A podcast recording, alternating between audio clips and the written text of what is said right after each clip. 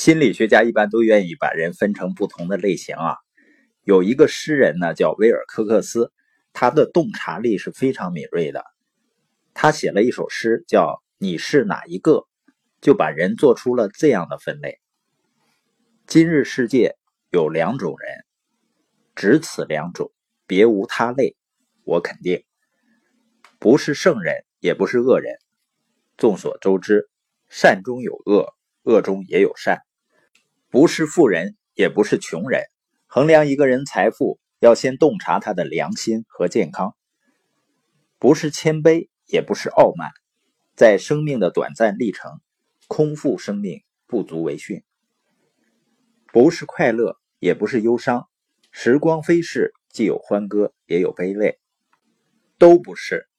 我说的世界上两种人，一种是提升者，一种是压低者。无论去向何方。你都会发现芸芸众生被分成这两类人，令人惊诧。你还会发现，有一个提升者，就有二十个压低者。你是哪种人？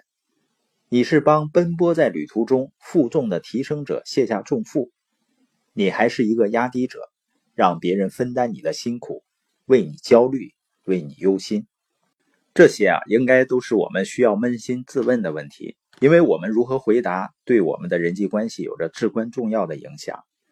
威尔科克斯是对的，在人际关系交往中呢，如果我不能为他人增加价值，减轻别人的负担，提升他人，就会减损他人价值，只考虑自己，压低他人。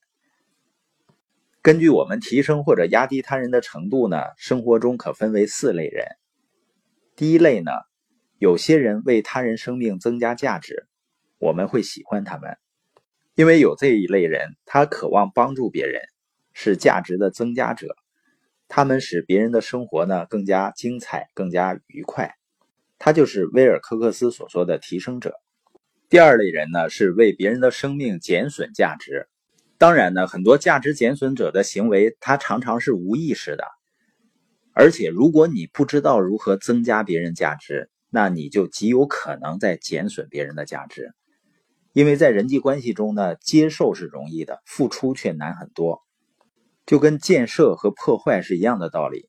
你制作一把精巧的椅子呢，要花费熟练工匠很多的时间和精力，但拆掉一把椅子却是瞬间的事儿，而且不需要任何技术。